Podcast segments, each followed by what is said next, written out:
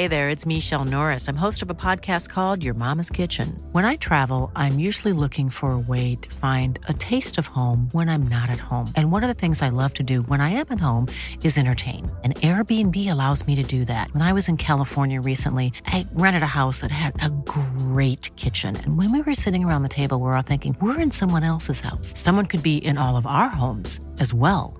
If you have a home, but you're not always at home, you have an Airbnb. Your home might be worth more than you think. Find out how much at airbnb.com/slash host.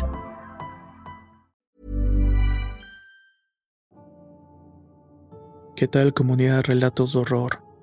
Esta historia posiblemente hubiera quedado perfecta para un día 2 de noviembre o 1 de noviembre. Sin embargo, siempre hay un desfase por ahí en cuestión de historias y tristemente no salió en estas fechas, pero se las comparto ahora con ustedes. Espero que les agrade y si es así no duden en dejar un comentario o me gusta. La ofrenda, historia basada en una experiencia anónima. El Día de Muertos nunca ha sido una fecha muy celebrada para mí, menos cuando tuve que salir a estudiar la universidad fuera y dejé mi pueblo. De niña era una celebración que me emocionaba porque mi abuela se encargaba de poner una ofrenda a las personas que yo nunca conocí, pero que en cierto momento fueron importantes para ella. Ya saben, sus papás, el de ser mis bisabuelos y sus hermanos. Yo no le daba ese significado, pero me gustaba celebrarlo porque preparaba mole y hacía tamales. Los comíamos en la casa y poníamos algunos en la ofrenda. Cuando no teníamos tanto dinero para comprar tantas cosas, solamente ponía una mesa con un mantel, un par de veladoras, comida, una foto de sus familiares que habían muerto y una imagen de Cristo hasta la parte de arriba. Después de eso íbamos al panteón y pasábamos la noche o hasta muy tarde durante la madrugada. Así fue hasta que mi abuela falleció y en poco tiempo murió el abuelo. Dicen que nunca se van solos. No sé si sea verdad, pero en este caso fue cierto. Y en menos de un año nos quedamos sin los dos. Con la ausencia de ellos, la familia dejó de reunirse y celebrar estas fechas. Cada uno lo hacía por su cuenta. Yo crecí y dejó de ser una fecha importante. Dejé de involucrarme y preferí irme con mis amigos en esos días. Mi mamá me regañaba y decía que era un tiempo donde las almas regresaban y que era importante recibirlas juntos. Yo no le hacía tanto caso y prefería salir de fiesta, tomar y divertirme. Cuando salí del pueblo para estudiar la universidad siguió sin ser un momento relevante. Las ofrendas que se ponían en algunos lugares para que el público las viera siempre eran muy grandes y con muchos elementos. Quienes las armaban nos catimaban en algunos gastos. Habían veladoras por todas partes, calaveras de dulce, pan y flores muchas flores amarillas y naranjas. Ver estas ofrendas tan ricas y ostentosas me hacía pensar en lo pobre que era, comparado en lo que se ponía mi familia, al igual lo que mi abuela y ahora mi madre. Pensar en lo diferente que eran las circunstancias para nosotros allá en el pueblo, hacía que me diera más pena y sintiera menos ganas de celebrar estas fechas. Veía a esta gente con la cara pintada por todos lados, sintiéndose ajena de ese espíritu y a esas ganas de celebrar la muerte. Esos días mi madre me había pedido que fuera al pueblo. Íbamos a conmemorar que mi abuela había cumplido 10 años de haber fallecido. Harían una misa en su honor y después visitaríamos su tumba y al final pondríamos la ofrenda en la casa. Al principio no me sentía muy segura pero algo dentro de mí me hizo ir. Una vez que estuve allá no quise meterme tanto en los preparativos. Me di cuenta que las cosas seguían siendo las mismas que cuando era pequeña. Se compraban las mismas cosas, muy diferentes a lo que veía en la ciudad. Cuando fui a la misa empecé a recordar el proceso que significó perder a mi abuela.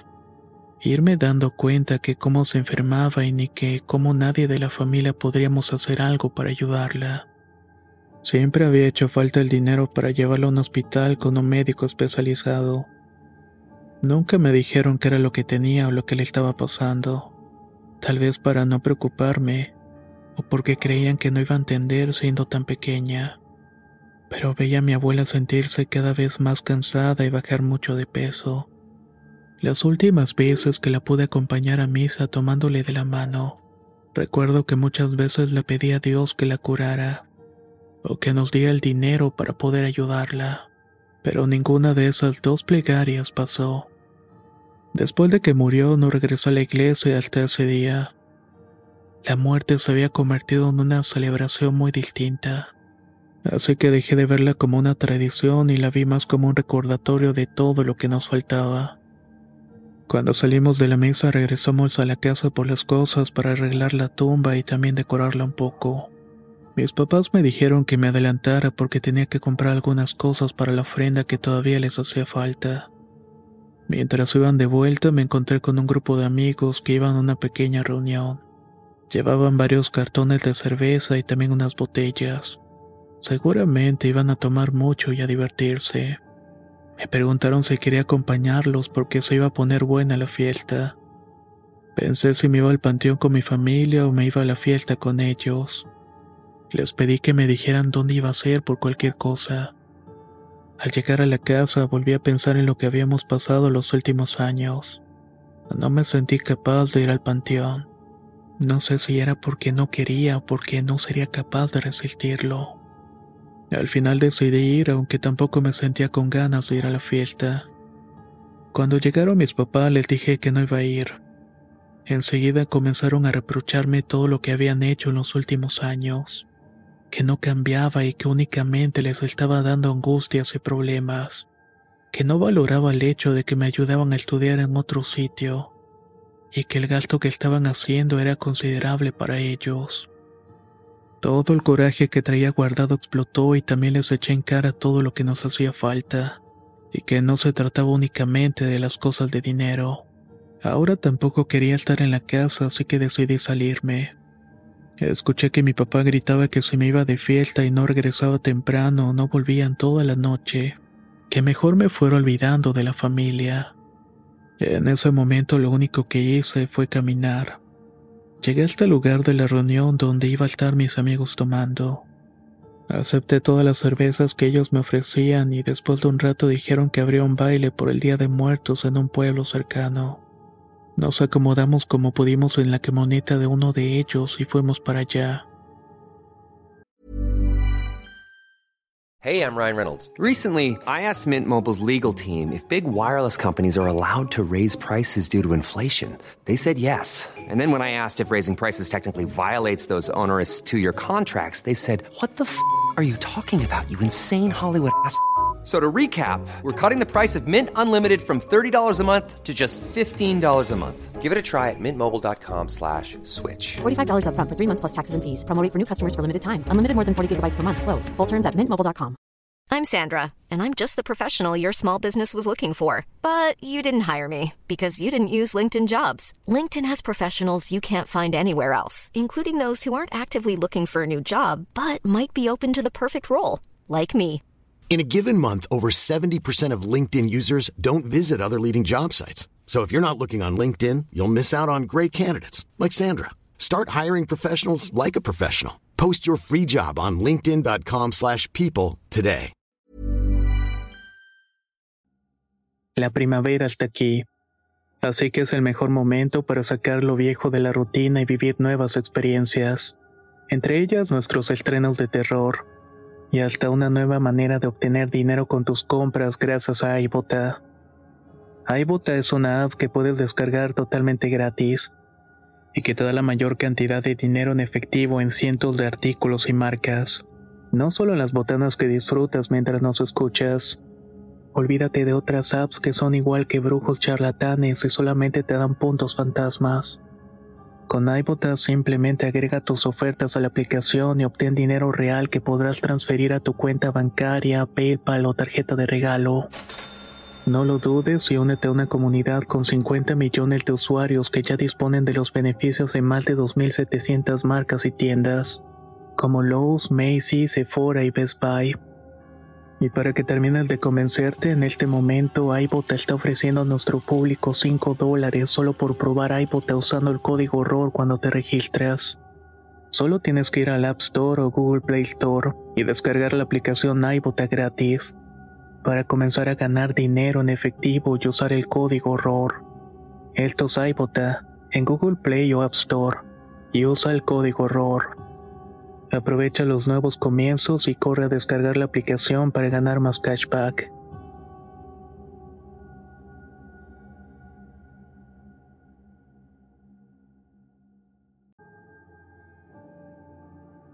La mayoría, si no es que todos, ya íbamos tomados, incluso el que iba manejando. Recuerdo que en el camino íbamos todos riendo y todavía pasándonos cervezas. Como pudimos y con mucha suerte llegamos al lugar donde sería el baile. Estuvimos ahí un rato hasta que empezó a oscurecer. Las luces y el sonido, contrario a lo que había pensado en lugar de ayudarme a olvidar, tan solamente me hacían recordar y empecé a sentir las ganas de no querer estar ahí. Imaginé que mis papás y mis hermanos ya estarían de vuelta en la casa, después de haber arreglado la tumba de mis abuelos, y seguramente ya habían terminado de colocar la mesa de siempre, con esas dos o tres cosas que ponían en la ofrenda. Algo dentro de mí me hizo querer volver. Pregunté al dueño de la camioneta si regresaría muy tarde y me respondió que sí, que hasta que terminara. Y esto podía ser hasta la madrugada o hasta que amaneciera. Después de escucharlo pensé en las palabras de mi papá y sentí el impulso de volver. Me despedí de quienes alcancé a ver antes de buscar cómo regresar a mi casa.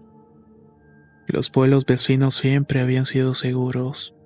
El detalle es que si no traías tu propio auto era difícil encontrar cómo volver. Caminé hacia la carretera y a ver si pasaba alguien que pudiera acercarme. Pero después de un rato de caminar nadie pasó. Pensé en ese momento por qué me había puesto en esa situación, por qué había ido a la fiesta y al baile si tampoco quería ir, y ahora estaba ahí totalmente sola.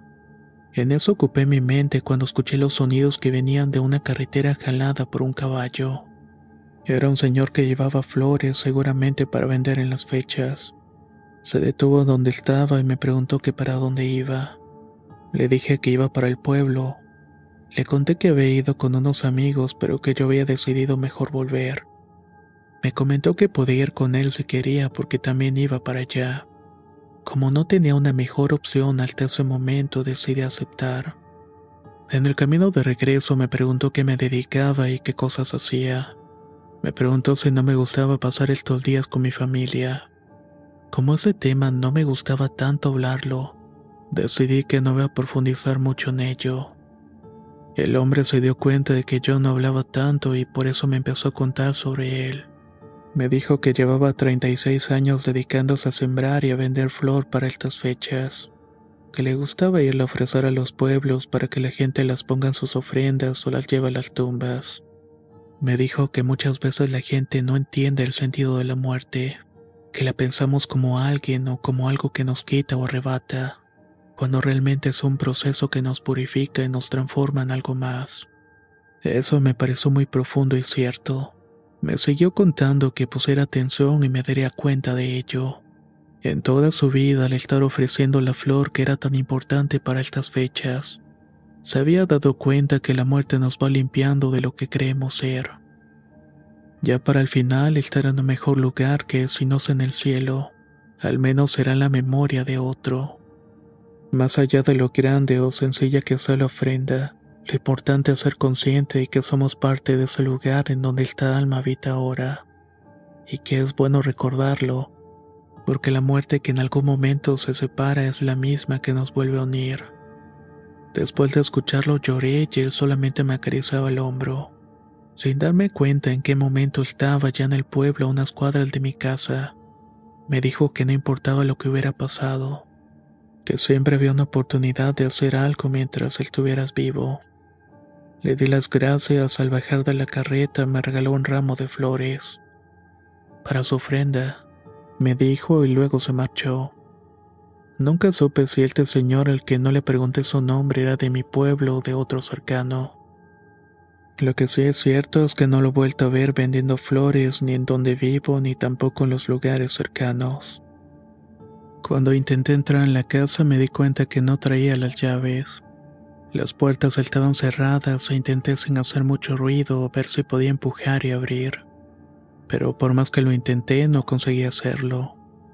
Estuve ahí un rato sin saber qué hacer y la calle ya estaba vacía y solitaria.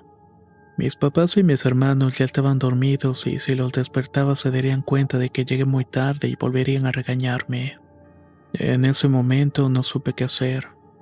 Me asomé por la orilla de una de las puertas que daba al cuarto en la que ponía la ofrenda donde estaba la esquina de la casa. Esta daba hacia la calle. Vi a través de ella la ofrenda que la familia había puesto. La foto de mi abuela estaba ahí.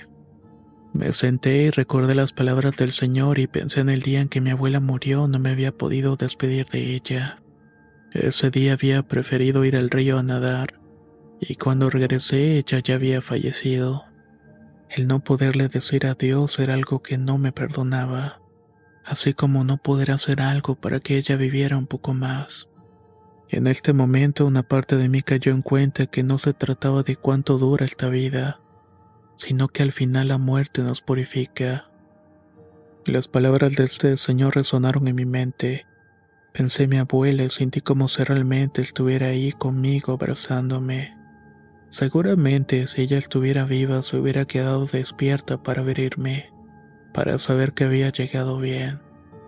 El silencio en el cual me encontraba en la calle se interrumpió por las voces de algunos hombres que venían borrachos. Parecía que venían en dirección hacia donde yo estaba. Empecé a sentir un poco de miedo ya que se me veían afuera y sola, quién sabe qué me podrían hacer. Cuando parecía que estaban unos metros de la casa, cerré los ojos y le pedí a mi abuela y a todos aquellos que estuvieran en el altar que por favor me ayudaran, que se habían regresado esta noche para estar con nosotros, no me dejaran sola. Recargué mi espalda para tratar de esconderme y que estos hombres no me vieran. En cuanto hice este movimiento, la puerta se abrió de par en par y caí de espaldas en el cuarto. No sé cómo fue posible porque momentos antes había empujado la puerta para intentar abrirla y no lo había conseguido. Dejé de querer encontrar una explicación lógica y me levanté rápidamente. Volví a cerrar la puerta y agradecí a las personas que aparecían en las fotos. Esto que sucedió para mí fue la prueba más grande de que ellos están presentes y que me están acompañando en estas fechas. Dejé las flores que me había regalado en el altar y con ellas vueltas me di cuenta de que era muy bonito. Aún era una ofrenda sencilla.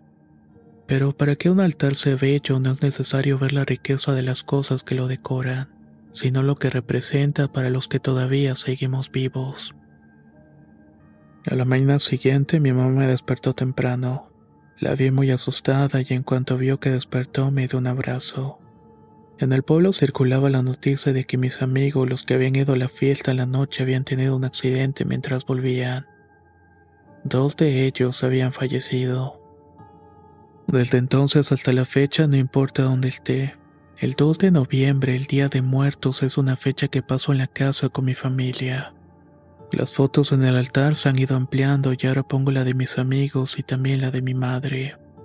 Ahora soy yo quien pone la ofrenda y va al panteón a limpiar las tumbas, porque es importante mantener viva la esencia de eso que la muerte nos permite conseguir ya que al final la muerte nos muestra lo que realmente somos.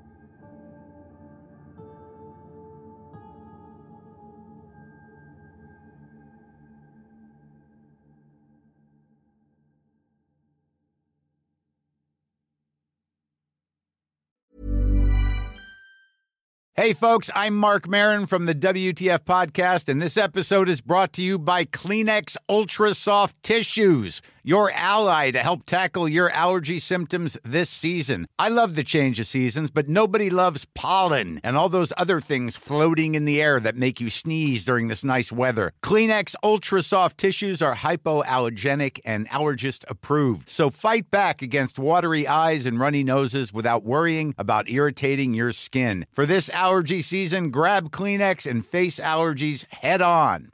If you thought the only way to get a more defined jawline with natural looking results was through surgery, think again. Juvederm Volux XC is a non surgical injectable gel filler that improves moderate to severe loss of jawline definition and can help you achieve natural looking results with little downtime. Even better, this improved definition lasts up to one year with optimal treatment. No maintenance required. Improve jawline definition for a smooth, sculpted look with Juvederm Volux XC. For important safety information and to find a licensed specialist, visit juvederm.com. That's J U V E D E R M.com. Not for people with severe allergic reactions, allergies to lidocaine, or the proteins used in Juvederm. Common side effects include injection site redness, swelling, pain, tenderness, firmness, lumps, bumps, bruising, discoloration, or itching. There's a risk of unintentional injection into a blood vessel, which can cause vision abnormalities, blindness, stroke, temporary scabs, or scarring. Talk to a licensed specialist to find out if it's right for you.